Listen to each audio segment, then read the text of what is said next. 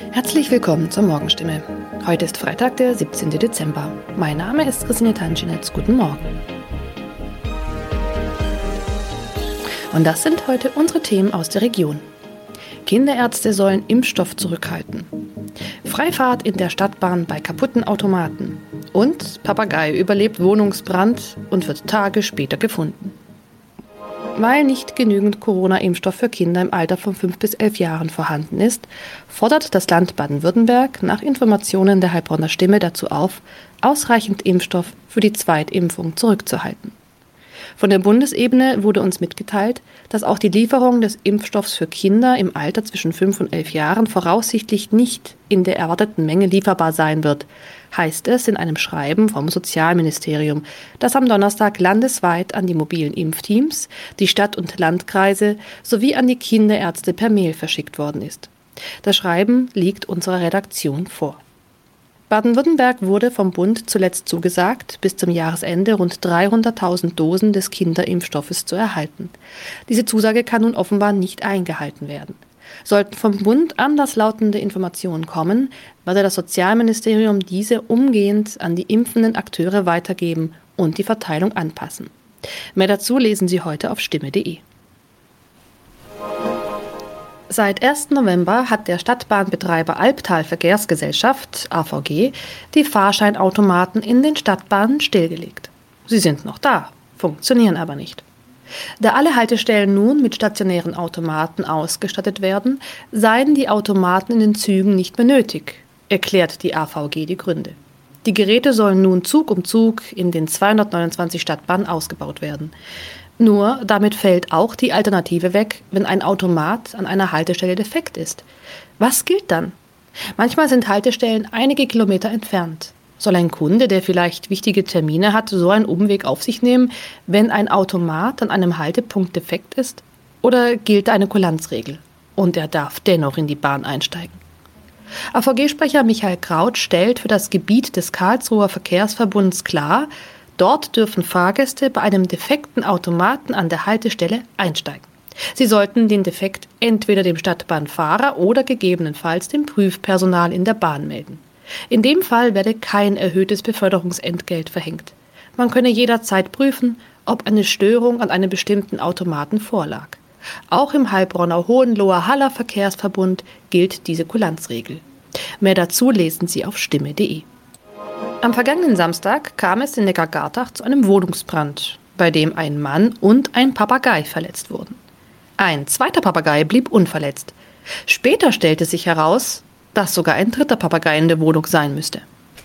Wenige Tage nach einem Hausbrand in Heilbronn haben Feuerwehrleute einen überlebenden Papagei aus einer betroffenen Wohnung gerettet. Ein aus der Wohnung geretteter Papagei wurde zudem vorsorglich einer Tierklinik übergeben. Der andere Vogel blieb am Samstag unverletzt. Doch damit war das Papageienproblem noch nicht gelöst. Denn am vergangenen Dienstag habe sich der verletzte Bewohner bei der Polizei gemeldet und mitgeteilt, einer seiner insgesamt drei Papageien müsste sich eigentlich noch in der Wohnung befinden. Tatsächlich entdeckten die Einsatzkräfte nach langer Suche den Vogel. Später konnten sie das Tier wohlbehalten an den Besitzer übergeben, wie es heißt. Soweit die Nachrichten aus der Region. Übrigens, die Corona-Fallzahlen in Stadt und Landkreis Heilbronn bleiben auf hohem Niveau, sind in den letzten Tagen aber deutlich zurückgegangen. Bleibt das so, wird am Sonntag die Ausgangssperre für ungeimpfte aufgehoben. Ob das eintrifft, erfahren Sie auf jeden Fall aktuell auf stimme.de. Haben Sie Kritik, Fragen oder Anregungen zu unserem Podcast? Dann schicken Sie einfach eine E-Mail an podcast.stimme.de. Weiter geht es hier mit Nachrichten aus Deutschland und der Welt mit unseren Kollegen und Kolleginnen aus Berlin. Ich verabschiede mich für diese Woche. Wir hören uns im neuen Jahr wieder und ich wünsche Ihnen eine besinnliche Weihnachtszeit und einen guten Rutsch. Vielen Dank und einen schönen guten Morgen. Ich bin Benjamin Kloß und das sind heute unsere Themen aus Deutschland und der Welt. Jetzt oder nie, wer mit Briefwahl wählen möchte, sollte schnell sein. Corona-Entschädigungen bald nicht mehr für ungeimpfte und ein beliebtes Urlaubsziel mehr. Thailands Hauptstadt will wieder Touristen reinlassen. In wenigen Tagen wählen wir einen neuen Bundestag. Für die einen gehört da der Gang ins Wahllokal wie selbstverständlich zu einem Wahlsonntag dazu. Andere geben ihre Stimme lieber per Briefwahl ab. Und in diesem Jahr sogar so viele wie noch nie. Nur kann man jetzt überhaupt noch Briefwahl beantragen oder ist es zu spät? Der Kollege Thomas Bremser weiß mehr. Thomas, Ich muss ja die Briefunterlagen erst beantragen, die werden mir dann zugeschickt. Bis wann sollte ich die denn zurückschicken, um sicherzugehen, dass sie rechtzeitig ankommen? Ja, der Bundeswahlleiter nennt tatsächlich den heutigen Mittwoch als Termin. Dann könne man ganz, ganz sicher sein, dass die Unterlagen rechtzeitig ankommen beim Wahlamt. Tun sie das nicht, dann sind die Stimmen natürlich verloren. Aber die Post ist vorbereitet und erkennt ja die Unterlagen am Briefumschlag. Die Briefe sollen besonders schnell bearbeitet werden. Also in vielen Fällen dürfte es auch reichen, den Brief noch morgen oder Freitag Freitag einzuwerfen. Aber was ist, wenn ich noch keine Briefwahlunterlagen beantragt habe? Das wird ja dann ziemlich knapp.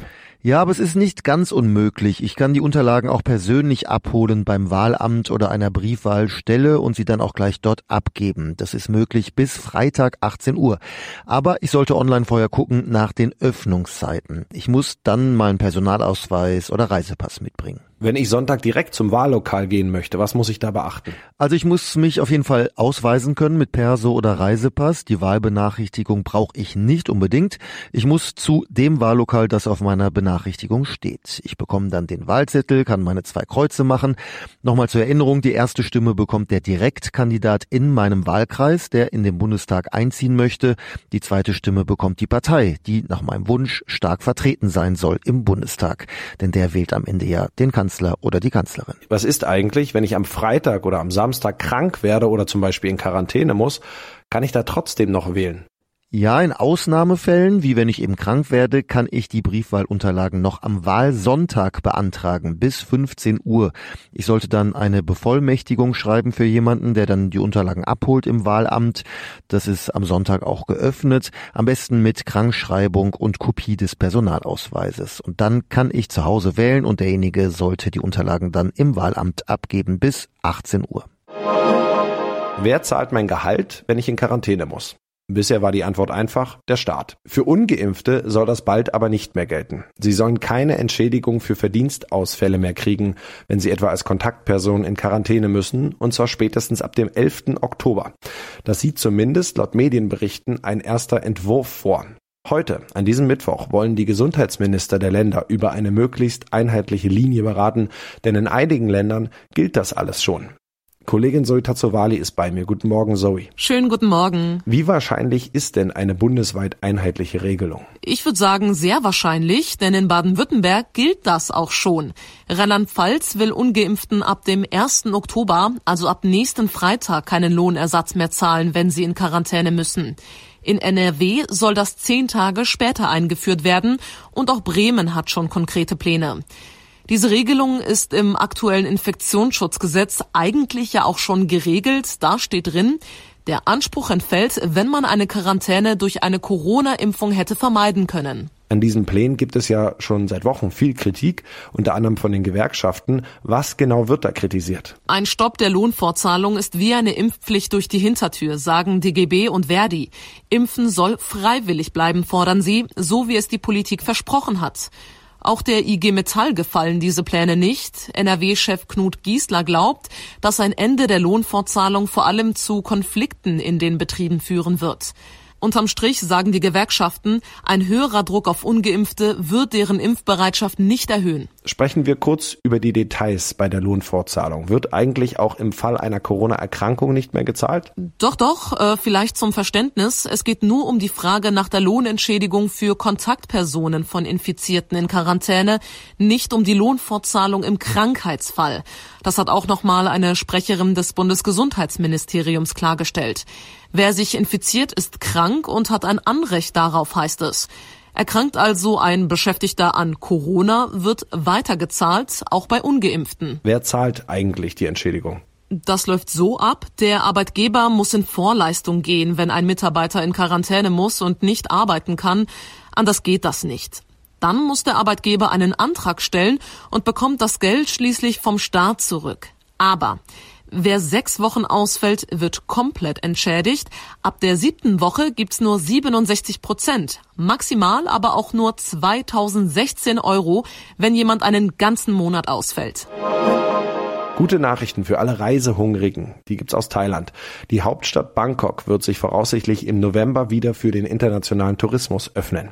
Um wieder Besucher zu empfangen, müssen allerdings mindestens 70 Prozent der Einwohner einen vollständigen Impfschutz haben. So zitiert die Zeitung Bangkok Post den örtlichen Gouverneur. Derzeit seien allerdings erst 42 Prozent der Bürger doppelt geimpft.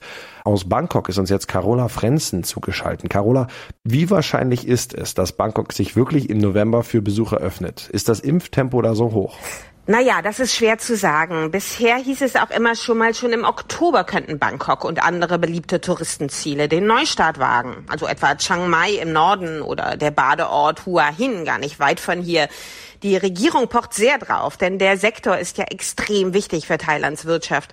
Aber die Strategie ist auch schon länger, eine Herdenimmunität in den betroffenen Regionen zu erreichen. Und das heißt eben, mindestens 70 Prozent der Bevölkerung sollen vollständig geimpft sein. Zwar läuft die Impfkampagne mittlerweile, aber doch nicht so schnell wie erhofft. Dennoch denke ich, dass November für Bangkok eine relativ realistische Einschätzung ist. Falls ich jetzt überlege, im Winter nach Bangkok zu reisen, wie streng oder locker sind da die Corona-Regelungen in der thailändischen Hauptstadt? Genaue Regeln gibt es noch nicht. Es heißt aber immer schon mal, dass sich auch Bangkok und andere Gebiete so ungefähr an dem Modell von Phuket orientieren werden. Die größte Insel des Landes empfängt ja schon seit Anfang Juli wieder vollständig geimpfte Touristen zum quarantänefreien Urlaub. Das würde auch für Bangkok heißen, dass nur Besucher mit vollem Impfschutz nicht in Quarantäne brauchen. Wahrscheinlich müssten Touristen in einem der vielen spezialisierten Hotels wohnen.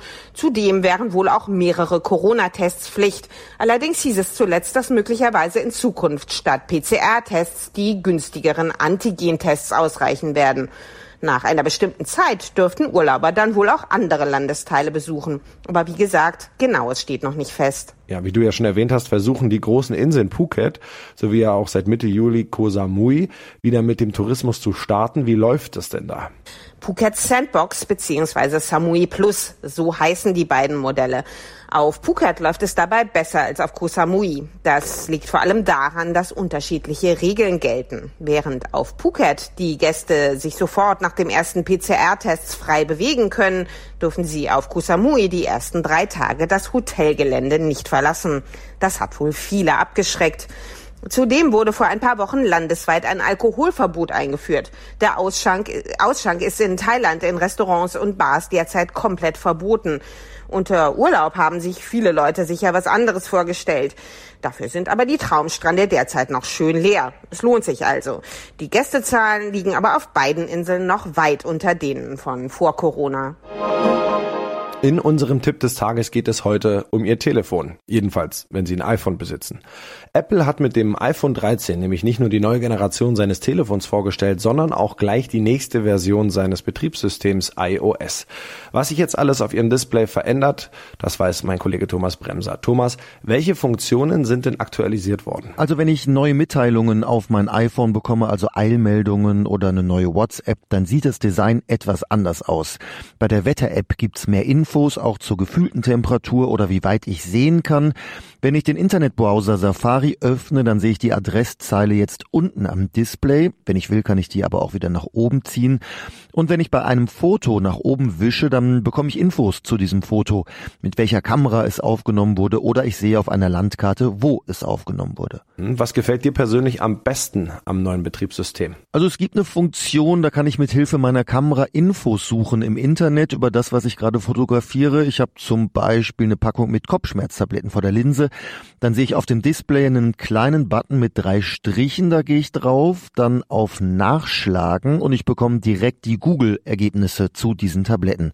Oder ich habe eine Bedienungsanleitung auf Französisch, gehe mit der Kamera drauf, dann auf Übersetzen und der Text wird auf Deutsch übersetzt. Und das noch, heute ist der 22. September. Unter J.R.R. Tolkien-Fans ist er aber besser bekannt als der Hobbit-Tag. Denn die beiden Hauptfiguren des Buch- und Filmklassikers Herr der Ringe, Bilbo und Frodo Beutlin, haben am 22. September Geburtstag. Bodo wird am Anfang der Geschichte 111 Jahre alt und sein Vetter Frodo gerade mal 33. Ich sage gerade mal, weil die Hobbits langsamer altern als wir normalen Menschen. Mit 33 gehört man im Auenland nämlich noch offiziell zu den Jugendlichen. Das war's von mir hier. Ich bin Benjamin Kloß und wünsche Ihnen noch einen schönen Mittwoch. Wir hören uns hoffentlich morgen wieder.